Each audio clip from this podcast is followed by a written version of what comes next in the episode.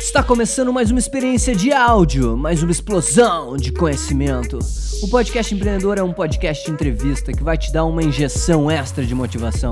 Toda semana eu entrevisto CEOs e fundadores de empresas que compartilham conhecimento sobre suas experiências pessoais e ajudam empreendedores que estão trilhando seus próprios caminhos. Ah, se você gostar do nosso programa, por favor, lembre-se de classificar e comentar o podcast para a gente conseguir motivar mais empreendedores a abrirem os seus próprios negócios.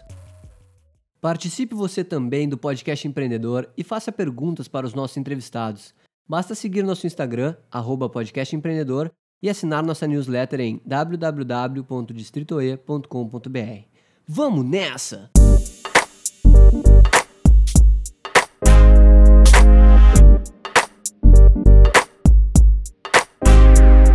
Fala empreendedor! Fala empreendedora!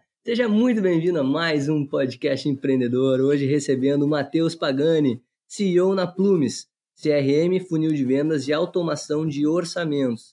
A Plumes oferece um sistema de automação de força de vendas, com CRM, funil de vendas, automação de propostas e pedidos de venda em um só lugar. E aí o tema, galera, que a gente vai falar hoje com o Matheus, que ele vai compartilhar um pouquinho do conhecimento dele, é a modernização comercial em indústrias. Acho que é muito legal a gente falar sobre isso, que é uma coisa nova, que está recém começando a, a, bombar e o Matheus está super bem posicionado no mercado. Antes da gente começar, eu quero te agradecer, né, cara, por estar tá disponibilizando um pedaço do teu tempo aqui no podcast Empreendedor.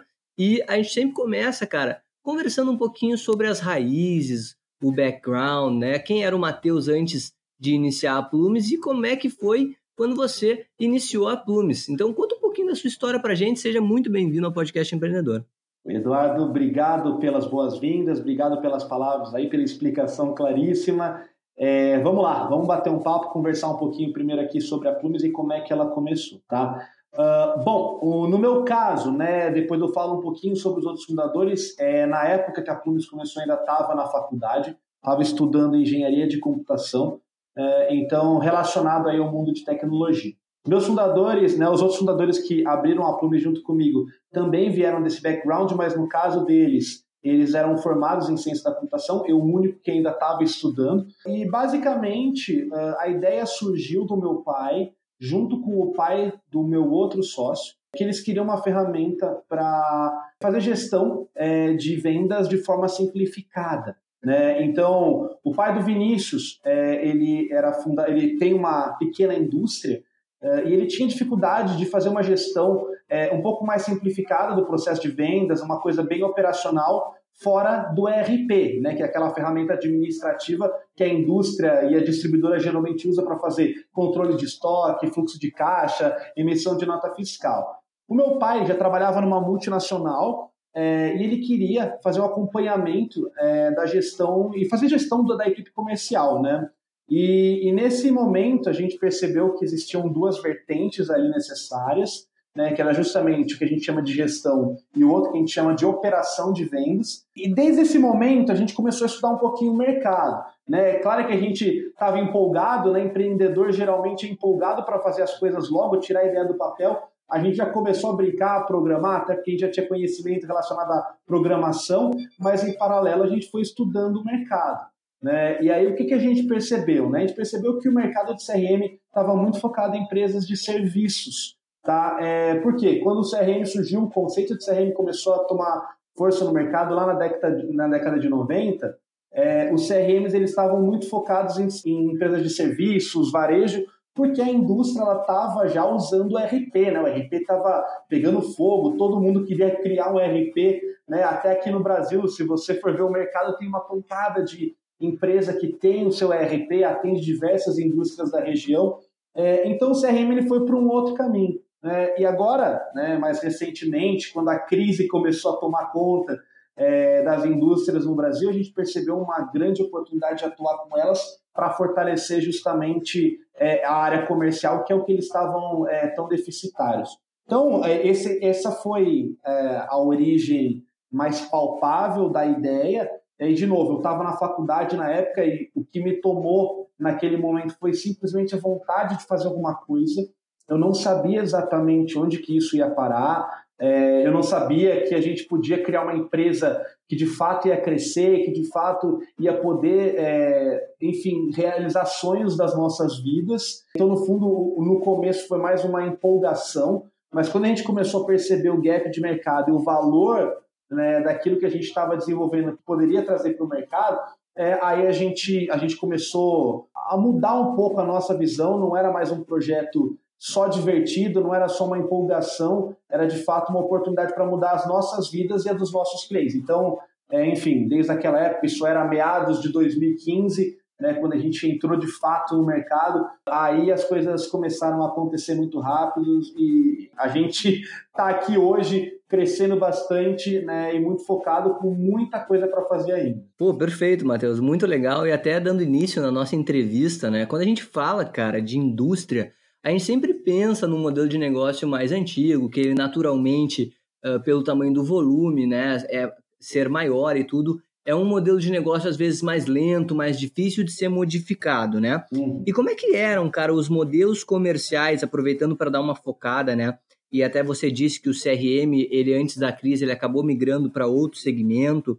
Mas como é que eram os modelos comerciais das indústrias e quais são as grandes dificuldades de modernização nesse segmento? Que eu acho que devem ser bastante, né? Tem, tem bastante. É, primeiro, a indústria é um segmento muito antigo. Tá? Antes da gente ter o boom de serviços e bem antes de ter a tecnologia crescendo né, e possibilitando o surgimento de um monte de empresa nesse, nesse segmento, é, as indústrias, elas lá na década de 80, 70, 60, pô, as revoluções industriais acontecendo lá atrás, né, e criando muita oportunidade para empreendedor inovar. E aí a gente teve, né, por isso que a engenharia era e é ainda uma profissão, né, uma formação tão forte, né, porque a indústria ela foi pautada né, no, na atuação do engenheiro. E aí o que aconteceu? Né, começaram a surgir diversas empresas, essas empresas foram crescendo, né, a economia passou por, enfim, claro, momentos muito diferentes, mas a indústria cresceu bastante nas últimas décadas, né, até a década de 90, mais ou menos, quando começou a decair. Mas é, o, o que acontece é que a indústria é muito cara, né? É difícil você testar, né? É difícil você ficar inovando o tempo todo, porque tudo que você mexe ali, você está mexendo com custo, você tem que investir em insumo, você tem que investir em produção, então é complicado. A indústria, então, por natureza, ela é conservadora, ela planeja muito. Né? E aí, na hora de modernizar vendas, ela tem dificuldade porque o mindset dela é outro. É um mindset muito mais, mais conservador, quer saber exatamente qual é o retorno sobre investimento de ações novas, e geralmente quando a gente está falando de, de, inovação, isso é muito difícil. Então, é, eu comecei pelo, pela segunda pergunta, né, qual é a dificuldade? Então, ela está muito relacionada a isso, né, a, a forma conservadora de atuação da indústria, porque ela precisou ser assim na sua operação como um todo.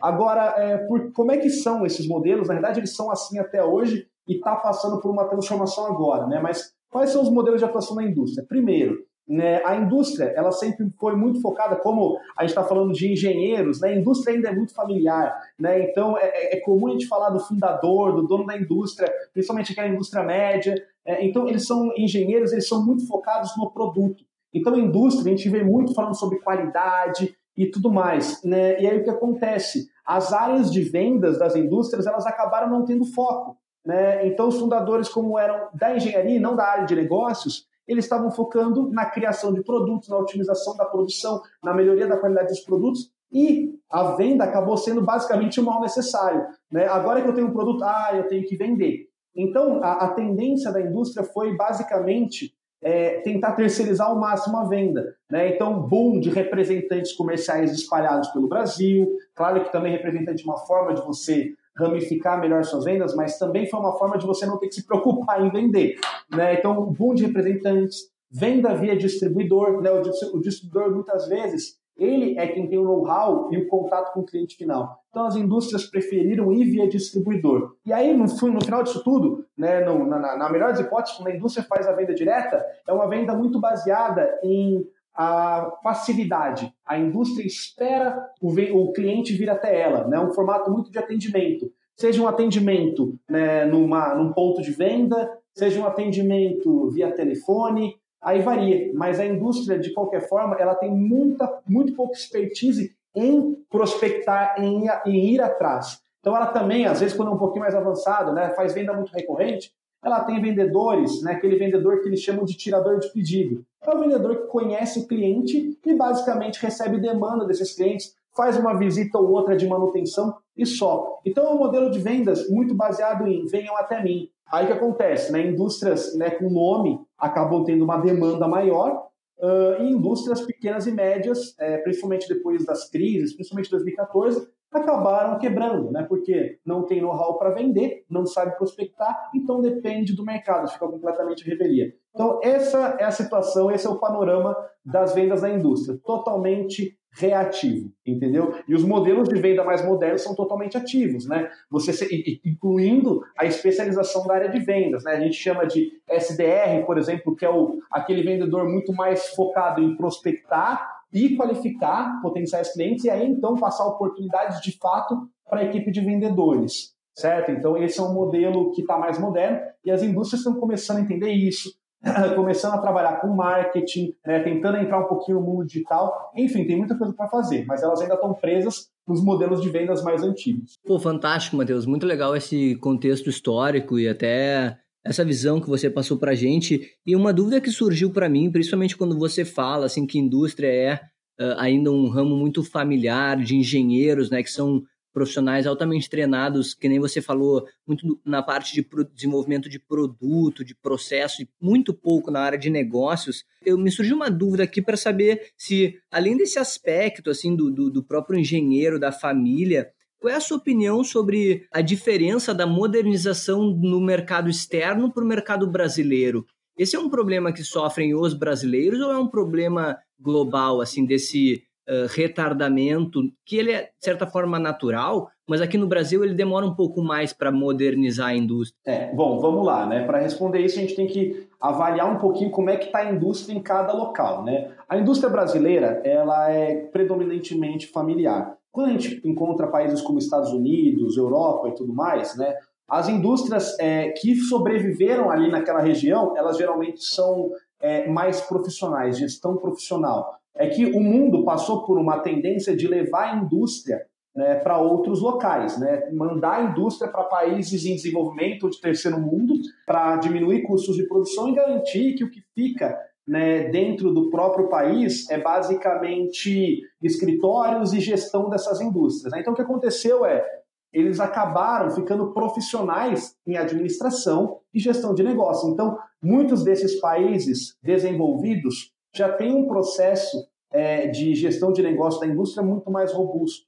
Né? De novo, né, eles terceirizaram para os países de terceiro mundo a, a produção e focaram em negócios. No Brasil, a gente ainda não tem muito disso. O Brasil ainda é um país que tem muito empreendedor daquela década de 60, 70, 80, com as suas indústrias sobrevivendo é, mas, de novo, né, focando no produto e não focando na área de negócio. Então, essa diferença acaba dificultando né, a evolução e modernização da indústria no Brasil. O empreendedor aqui tem que fazer tudo, tem que pensar em tudo e, de novo, o perfil dele tende a fazê-lo pensar mais na produção, né? E aí por isso a gente ouve tanto falar de indústria 4.0, mas muito pouco em vendas, marketing atendimento. Entendeu? Então, essa, esse é o desafio do brasileiro. É um desafio, sim, de países é, subdesenvolvidos, em desenvolvimento, e menos frequente nos países desenvolvidos. Aí, claro, né, o, o, problema que isso causa, a gente tem aqui no Brasil né, diversos distribuidores importando produto de fora é, e o, o, o, o empreendedor o, de indústria brasileiro, ele tem que brigar com isso. Né, e fica uma briga muito mais difícil porque esses empreendedores, esses distribuidores aprendem a vender de forma profissional, enquanto a indústria não. Eu sei que você já falou um pouquinho sobre isso, principalmente ali no, no início do programa, mas como é que surgiu toda essa ideia, cara, de você enxergar esse, esse mercado que estava ali desassistido de alguma maneira e criar um produto que, como você falou antes, ele já tinha se consolidado o uso mais assim no varejo, né? Uhum. Como, é que, como é que surgiu tudo isso na área industrial com os seus sócios? Então, é, a gente, basicamente, como eu, como eu comentei antes, surgiu é, com os nossos pais. O pai de dois dos sócios, um deles o meu. É, e claro que o que eles trouxeram naquele momento estava muito longe de ser uma visão do que o mercado estava precisando de fato. Mas ali foi um ponto de start, vamos chamar assim. E aí a gente começou a trabalhar, e aí a gente começou a ter os primeiros clientes entrando, e a gente meio que naturalmente foi sendo direcionado e focando cada vez mais em indústrias e distribuidoras, porque a demanda estava ali. Esse mercado estava trazendo uma demanda absurda para nós. E aí a gente começou a, claro, direcionar todos os nossos desenvolvimentos para atender melhor esse público. Então, o Plumes, na realidade, ele não foi uma visão formada do, do zero. É, a gente trabalhou muito em cima de feedback de cliente e a gente foi entendendo o mercado né, à medida que a gente ia crescendo e adquirindo novos clientes a nossa visão ela foi moldada ao longo dos últimos quatro anos é, muito por causa disso. E, claro, muita coisa mudou nesse período. A gente achava uma coisa é, que a indústria, é, pô, ela ia usar o sistema só para fazer a gestão comercial e, em paralelo, usar o ERP para fazer a operação. A gente começou a perceber que aí o usuário não queria usar o CRM, ele só queria usar o ERP. Por quê? Porque no ERP ele gerava orçamento, calculava imposto e mandava o pedido que ia gerar uma produção, uma entrega para o cliente. Aí no CRM, ah não, o CRM é para monitorar, monitorar, isso eu não quero. E a gente foi percebendo esses problemas ao longo do tempo e a gente foi investindo nossos esforços para minimizar e resolver isso. É, e aí, claro, de novo, é, foi uma percepção que aconteceu ao longo do tempo, foi um feeling no começo e depois essa tese foi sendo comprovada cliente a cliente. Essa aceitação que você disse que ela foi sendo comprovada, ela tem algum, algum tipo de explicação do porquê que as, as indústrias elas precisam cada vez mais de software de CRMs? Ou, assim, para transformar essa pergunta numa pergunta mais prática, assim, como é que as empresas, as indústrias e as distribuidoras, elas conseguem se beneficiar do sistema? É, bom, vamos lá. Eu acho que para explicar esse ponto vale a pena dar uns, alguns exemplos, tá? Então a gente tem cliente é, nosso que antes da implementação é, tinha vendedor, por exemplo, lidando com uma carteira de aproximadamente 700 clientes. Três meses depois da implementação, cada vendedor estava lidando com 1.500 clientes em paralelo. O que isso significa? Significa que eles conseguiram deixar o vendedor mais eficiente. Então, esse é um dos principais benefícios do CRM, é deixar a força de vendas mais eficiente, mais produtiva, capaz de trabalhar melhor com uma base maior de clientes. Então, esse é o ponto um.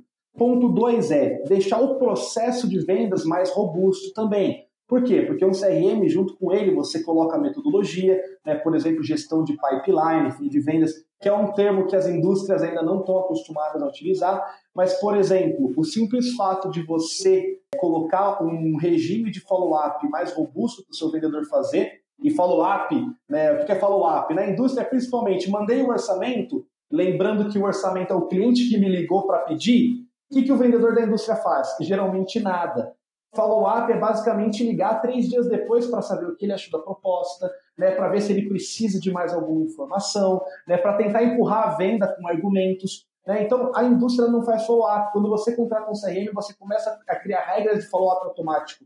Ali dentro, você começa a deixar também o teu processo muito mais favorável, você aumenta a tua taxa de conversão de orçamentos para pedido de venda. Então, esse é um outro benefício. E claro, você, a gente pode ir muito além. A gente pode ah, também é, falar sobre otimização né, de operações complexas, por exemplo. Então, indústria, né, distribuidor que vende produto complexo, geralmente tem mais de uma equipe envolvida no processo de vendas. Então, você é capaz de conectar todas essas equipes e deixar o processo que poderia demorar, sei lá, um mês para conseguir, de fato, mandar uma proposta para o cliente, reduzir isso para uma semana, para poucos dias. Né? Então, o CRM ele ataca diversos pontos diferentes, mas sempre relacionado a trazer visibilidade para o gestor, né? Então, esse é o ponto um. O gestor, se ele não sabe o que está acontecendo na equipe de vendas dele, ele não tem como gerir. Então, não existe gestão sem visibilidade, sem dado. Então, esse é o ponto mais básico. E o ponto dois é otimizar e organizar a operação. Uma vez que eu sei o que está acontecendo, agora vamos melhorar a forma como a gente trabalha, como a empresa trabalha. Então,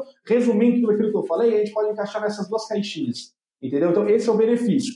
E as indústrias, por que, que elas estão começando agora a olhar bastante para a CRM? Porque a indústria já não tem mais a força que ela tinha antigamente. Antes, é, como eu falei, a indústria basicamente ficava parada esperando a demanda chegar até ela e funcionava, enquanto o Brasil estava favorável para a indústria. Né? Depois de, da década de 90, principalmente depois de 2014, o dono de indústria percebeu que isso não era mais suficiente. Ele viu que o representante dele já não estava mais tirando tanto pedido, então ele começou a querer controlar mais, ter mais visibilidade para saber: será que esse cara está trabalhando ou está tomando caldo de cana na feira? Né? Então ele começou a ter esse tipo de dúvida, e realmente tinha muito representante estava acostumado a ter pedido chegando toda hora, de repente, quando o Brasil entrou num momento diferente, não aconteceu mais. Né? Então também começou a acontecer quando a indústria começou a tentar vender para o cliente final e não conseguia, porque não tem processo, não sabe prospectar e não tem nem tecnologia para ver se os vendedores estão fazendo isso de fato. E aí, por exemplo, distribuidor também, distribuidor está focado né, em pegar produtos e ter uma taxa de lucro em cima daquilo. Então ele não tem fidelização com a indústria. Certo? E quando o, industri o industrial percebeu que estava acontecendo, que ele estava preferindo vender produto de fora, que tinha uma qualidade melhor, ele falou: bom, eu vou ter que vender sozinho. Então, no fundo, a indústria começou a entender que se ela não evoluísse em termos de vendas, ela ia ficar para trás, como está acontecendo de fato hoje, e por isso cada vez mais indústrias estão entendendo que precisam de CRM, que é o start. Né? Para eu poder melhorar minha área de vendas, eu tenho que primeiro entender o que está acontecendo, eu tenho que enxergar minha área de vendas. É o que ninguém tem hoje, né? A indústria não tem. Cara, eu gostei muito que você falou também da, da, da como é que é? Não é da, você não disse dificuldade, da, do desafio. Você falou do desafio da indústria brasileira de conseguir, Matheus, é, competir com outros países que têm as suas operações também em outros lugares e que acaba sendo uma competição bastante forte, principalmente com toda essa globalização que a gente se encontra, com a facilidade cada vez maior de conseguir acessar diversos produtos em diversos locais. A pergunta que fica, cara, é como é que as indústrias estão lidando comercialmente com essa forte globalização? Como é que a indústria brasileira está conseguindo se posicionar para se manter competitiva no mercado internacional? É legal. Então, uma coisa, um fenômeno que a gente encontra bastante é a gente vê bastante indústria decrescendo, né? Indústria, bastante indústria quebrando em momento ruim, estagnada, mas a gente vê bastante distribuidor ainda crescendo bem, né? Crescimentos de, a gente fala com bastante cliente, empresa grande, distribuidor grande, um crescimento acima aí de 50% ao ano. O que isso significa na prática? Significa que o distribuidor está vendendo bem porque está vendendo produto de fora, porque a indústria nacional está decrescendo. Então, essa é uma explicação, talvez uma análise superficial, mas que faz sentido. Né? Então, como é que a indústria brasileira está lidando né, com esses produtos que vêm de fora? Grande parte não está lidando. Grande parte dos donos de indústria, como essas indústrias começaram lá atrás, grande parte dos donos hoje não tem mais o ímpeto, mais a energia, a vontade né, de tentar brigar, né, já estão com a vida basicamente formatada. Então a gente está vendo nesse momento né, o processo de sucessão para os filhos, né? Então indústria de novo muito familiar, são os filhos que estão começando a assumir as posições de liderança nas indústrias e estes sim estão vendo tudo isso acontecendo e estão querendo trabalhar para melhorar. Então, um grande público-alvo da Plumes hoje é o filho do dono de indústria porque é uma pessoa interessada em pegar aquele legado do pai, da mãe, da família, né, do tio, do avô, e transformar aquilo numa indústria que volte a crescer. Então, esses são os principais, talvez, expoentes aí para as indústrias tentarem reagir à forte globalização. Mas, além disso, né, quando a gente vê indústria se profissionalizando, trazendo né, pessoas de multinacionais é, internacionais né, que estão acostumados a processos mais robustos, né, algumas indústrias já estão trazendo essas pessoas para tentar profissionalizar a gestão. Qual que é a ação que grande parte delas está tomando? É tomar a venda para si. De novo, está tirando venda da mão do representante, está tirando a venda da mão, principalmente do, do, do distribuidor, que não tem exclusividade geralmente, e está começando a vender por conta própria. Então, a gente está começando a ver equipes comerciais internas aumentando bastante, né, e vendedor interno é, tentando prospectar, atingir novos mercados, ampliar a área de atuação. Né? Então, a, a gente está vendo esse movimento né, das indústrias que estão conseguindo sair da inércia. De novo, inovação por parte das novas gerações né, e tentando trazer o cliente para a indústria.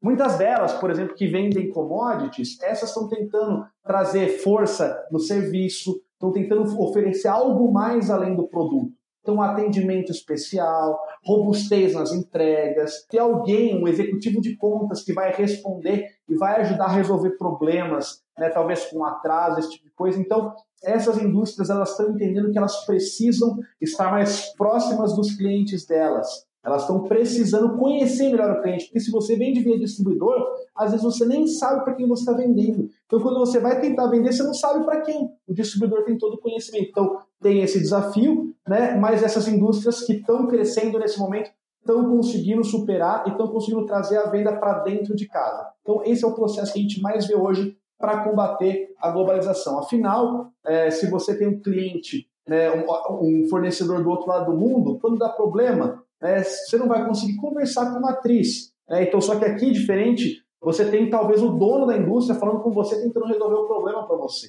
Né? Então, você tem esse ganho da proximidade. Então, é, é aí é, que essas indústrias estão trabalhando, as que mais estão crescendo hoje em dia estão conseguindo superar um momento difícil. Poxa, que interessante, Matheus, toda essa, essa nossa conversa, porque a gente enxerga, né, ao longo do, do da, desse relato que você está nos dando, esse efeito mais ou menos que sanfona, né, que antigamente as pessoas tinham os departamentos comerciais dentro das indústrias, mas aí não conseguiam monitorar muito bem os seus vendedores, não sabiam se eles estavam tomando uma cana lá ou se eles estavam de fato vendendo, aí uhum. acabaram enxugando isso, porque os pedidos entravam automaticamente, aí vem a crise, as coisas não acontecem mais, uhum. e aí os filhos dos donos hoje precisam se organizar para enfrentar esse novo sistema comercial, né? Uhum. E aí a minha pergunta fica, cara, achei muito legal isso, mas como é que as indústrias, por exemplo, digamos que o industrial que está nos escutando aqui, como é que o industrial ele consegue se organizar para começar a utilizar um sistema de, de uh, comercial interno? Como é, como é, quais são as dicas que você pode dar para ele? Então, o primeiro passo, né, que ainda eu, a gente imagina aqui que 90%, talvez 80% das indústrias do Brasil ainda não perceberam é tem que entender a importância do CRM. É, é entender que, pô, não é uma, um mal necessário, uma coisa chata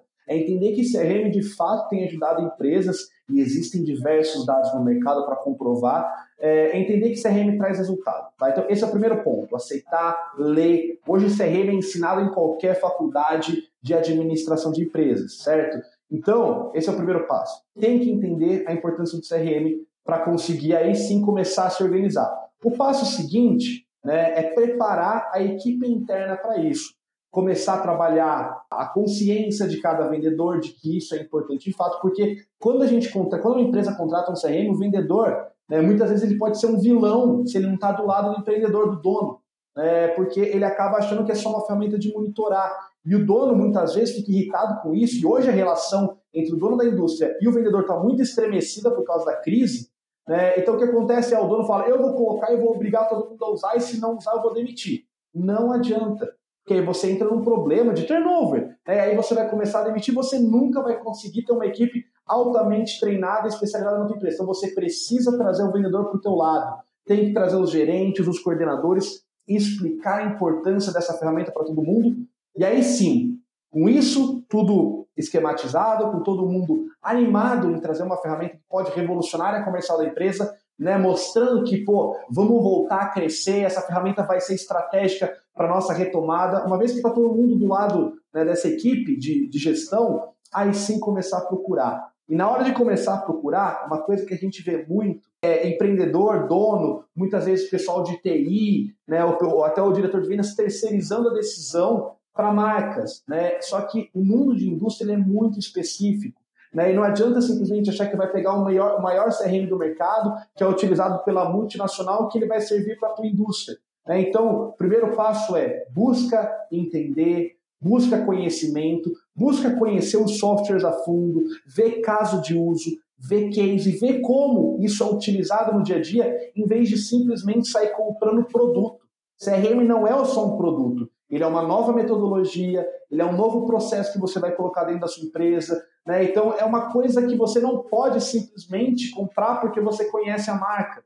Né? Você precisa se aprofundar. E muita empresa erra nesse ponto. A gente hoje substitui uma pancada de CRM em indústrias porque basicamente não pensaram o suficiente. Compraram, olharam o mercado, saíram comprando, terceirizando a decisão, às vezes para o vendedor do outro lado, às vezes para um amigo que conhece alguma coisa e nesse momento se apega a essa referência que não tem peso. Enfim, acho que a dica aqui principal é estuda e conheça de fato o que é CRM. Tem muito material na internet, tem muito material de universidade, tem estudo. CRM não é mais uma coisa que a gente, só quem conhece muito de gestão de negócios sabe como utilizar. CRM hoje é uma coisa estabelecida no mercado e, de novo, toda faculdade de referência em administração ensina isso. Então, marketing, publicidade, todo mundo aprende que é CRM. Então, é, vale a pena estudar um pouco, por mais que isso tome tempo,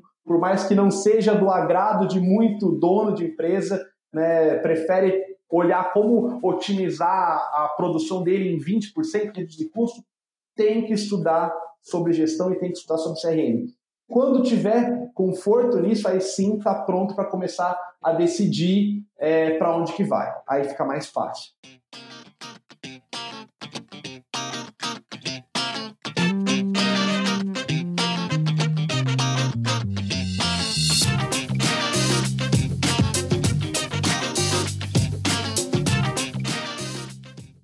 O Pergunta Empreendedor de hoje é: quais os primeiros passos para modernizar uma indústria? Legal. Bom, vamos lá. Uh, o primeiro passo, é, a minha crença é que tem que profissionalizar a gestão. Tá? Esse é o primeiro ponto. Não dá mais para é, lidar com gestão de uma indústria de forma familiar. Tem que ter meritocracia, tem que promover os melhores, tem que se preocupar com o bem-estar dos funcionários, tem que focar em trazer gente boa, certo? Porque a indústria costuma enxergar é, colaborador como recurso né, que é basicamente um investimento que retorna X, mas colaborador pode ser muito mais do que isso. E a indústria, então, o primeiro ponto é profissionalizar a gestão. Fez isso, aí começa a olhar para esse mundo novo de negócios. Então, em vez de ficar só focando em otimizar é, a, a produção, como melhorar o produto, é focar em como você vai colocar isso no mercado, tá? Porque não adianta nada ter um produto magnífico que ninguém conhece. Então é começar a olhar para marketing, começar a olhar para vendas, começar a olhar para o sucesso do cliente, para a satisfação do cliente, fazer medições de eh, indicadores de mercado como o NPS, ver se o cliente está satisfeito ou não, colher dado para conhecer melhor o cliente, saber quem é que gosta mais do seu produto, tem algum segmento específico que você pode atacar com mais foco, enfim, tem muita coisa que você pode atuar ali. E aí, claro, para isso tudo acontecer, de novo, a gente está falando de negócios é olhar para o mundo dos negócios de forma mais profissional, entender que não é um mal necessário, que na realidade a indústria precisa, qualquer empresa precisa disso para crescer. Aí sim, depois que você olhou para isso tudo começou a entender a importância de focar em melhorar todos esses processos, todas essas áreas, aí você começa a investir em tecnologia. Né? Então hoje, entrar no mundo digital, certo? Sair do papel, tem muita indústria ainda levando o papel de um lado para o outro. Pô, sempre funcionou desse jeito. Claro, funcionou porque antes não tinha tecnologia, mas hoje quem tá, tem tecnologia sai na frente do papel, não tem jeito. Você tem que ter alguém levando o papel manualmente de um andar para o outro na empresa. É, agora, se você tem uma notificação vindo no celular e as informações de tudo que você tem que fazer ali dentro, isso é muito mais rápido, é ágil, é controlado, você evita, você evita erros. Então, tem que colocar tecnologia aí tem que explorar né, o marketing de uma forma menos baseada em simplesmente estudar o mercado e mais também focar em publicidade, fazer marketing digital. A gente tem exemplos de indústrias usando ferramentas de automação de, de marketing, gerando uma pancada de demanda. Né? Sabe aquele catálogo que o pessoal coloca naquele site da década, da década de 90 para o potencial cliente baixar? Ele tem lá mil downloads por mês e não tem ideia de quem está baixando. E aí, se você começa a colocar formulários pedindo alguns dados básicos daquele visitante antes dele baixar o teu catálogo, você começa a saber quem está tá, quem tá interessado no que você faz, você pode abordar essa pessoa via e-mail, você pode mandar e-mail marketing para ela depois. Então você tem um monte de coisa para trabalhar, mas tudo que eu estou dizendo aqui é focar em profissionalizar a gestão depois, focar em negócios, né, profissionalizar negócios, enxergar negócio de uma outra forma e aí começar a investir tecnologia no mundo digital. Né? Porque o, o, o mundo está tendendo ao digital, não tem jeito. E-commerce, CRM, automação de marketing, e a gente tem mais um monte de coisa, e claro, isso tudo vai se conectar aí com a indústria 4.0, né? E você começa a ter análises globais de toda a empresa, enfim, você começa a antecipar, para o cliente que o produto dele vai atrasar porque você tem sensor na sua linha de produção. Então tudo isso se conecta né, via tecnologia. Então é isso que a indústria tem que fazer para se modernizar, começando pela gestão. Fantástico, meu velho. Que aula que estamos, te estamos tendo, meus amigos, sobre a modernização comercial e indústria. E agora, Matheus, a gente chega naquela parte do podcast que é mais assim motivacional, uma conversa sua diretamente com os nossos ouvintes, com os empreendedores, com as empreendedoras que estão em busca dos seus sonhos, dos seus trajetos. Quais são as dicas, cara, que você tem para essa galera que está querendo empreender um Brasil melhor? Bom, eu acho que a primeira, a primeira dica é para quem vai começar, vamos falar para quem vai começar e depois para quem já está trabalhando. Minha primeira dica é tenta pensar é, em problemas para resolver e não em soluções prontas. Geralmente, muito empreendedor erra ao criar uma ideia nova porque não tem mercado para ela. Então, o ideal é sempre pegar gaps do mercado, ver quais problemas as empresas, por exemplo, ou pessoas estão sofrendo, desejos que não estão sendo saciados e focar no problema. Que a gente vê bastante aí de empreendedor que, que tem bastante sucesso é aquele apaixonado pelo problema e não pela solução.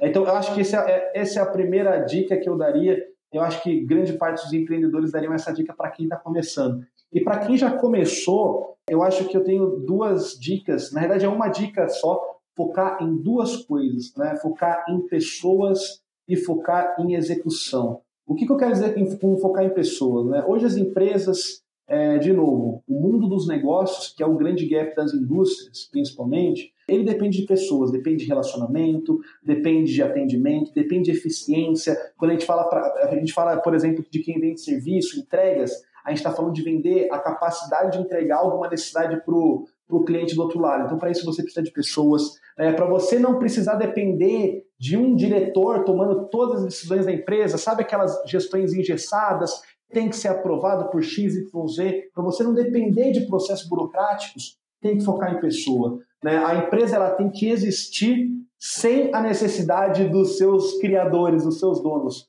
ela tem que ser sustentável por conta própria. A única forma de fazer isso é ter gente boa em todos os setores para garantir que cada setor possa evoluir de forma independente. Dessa forma, a gente garante que a empresa evolua mais rápido e ela seja boa em todas as áreas, sem a necessidade de você ter que escolher onde você vai focar. Esse, então, é a primeira dica, pessoas, tá? É, e não é à toa né, que o mundo do RH está voltando com tanta força hoje em dia, não é à toa que empresas que estão focando em soluções para gestão de pessoas estão crescendo tanto, tá? Já foi entendido pelo mercado que esse é o caminho.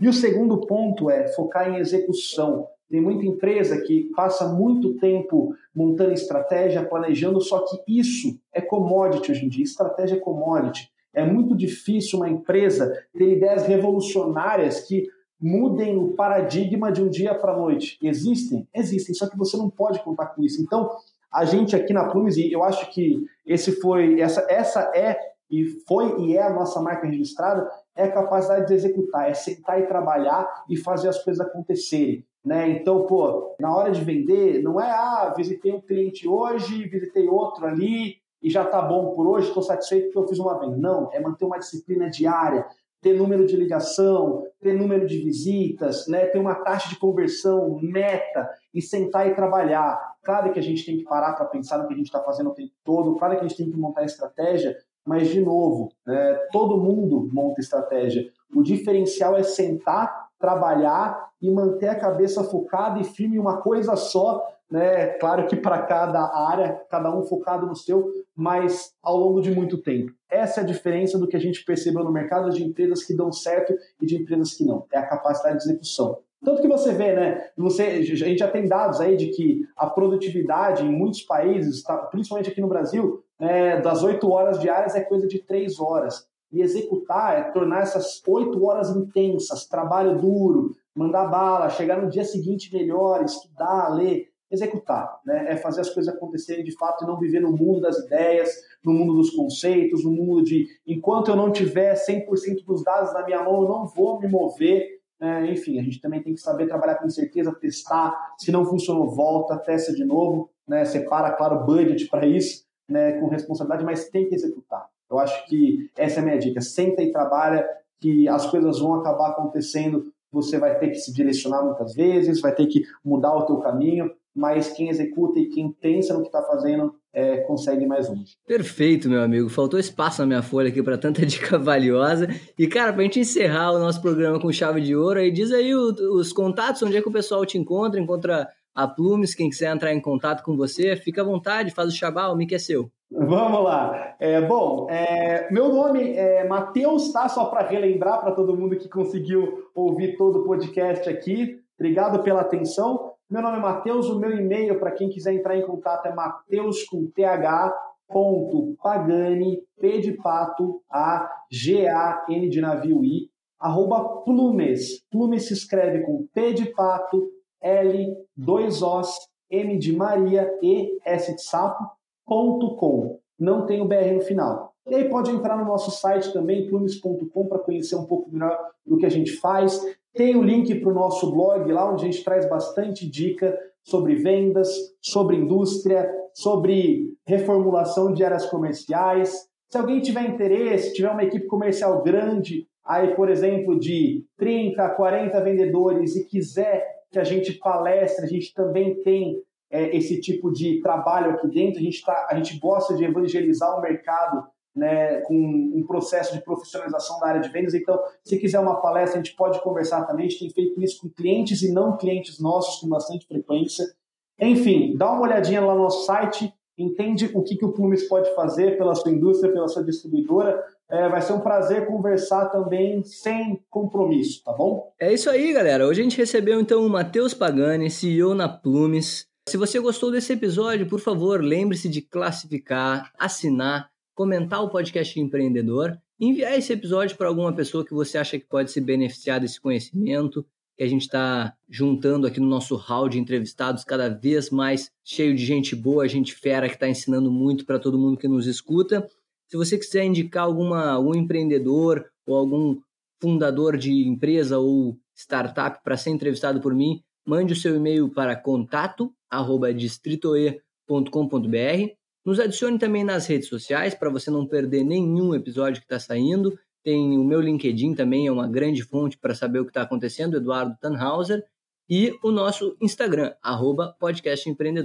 Matheus, muito obrigado, cara, pela tua atenção. Foi um prazer te conhecer e saber da tua história. Estou ansioso para saber os próximos passos da Plumes aí. Muito legal, fiquei muito feliz de participar. Obrigado pela oportunidade e pelo tempo dedicado a essa conversa. E a gente vai conversando com certeza. Quem sabe uma próxima vez a gente traga atualizações aqui. Ótimo, galera. Lembrando sempre que quem quiser apoiar o podcast empreendedor, basta acessar o nosso site distritoe.com.br e virar um apoiador para fazer parte da nossa comunidade e me ajudar aqui a fazer perguntas para os nossos entrevistados. É isso aí, pessoal. A gente fica por aí. Valeu!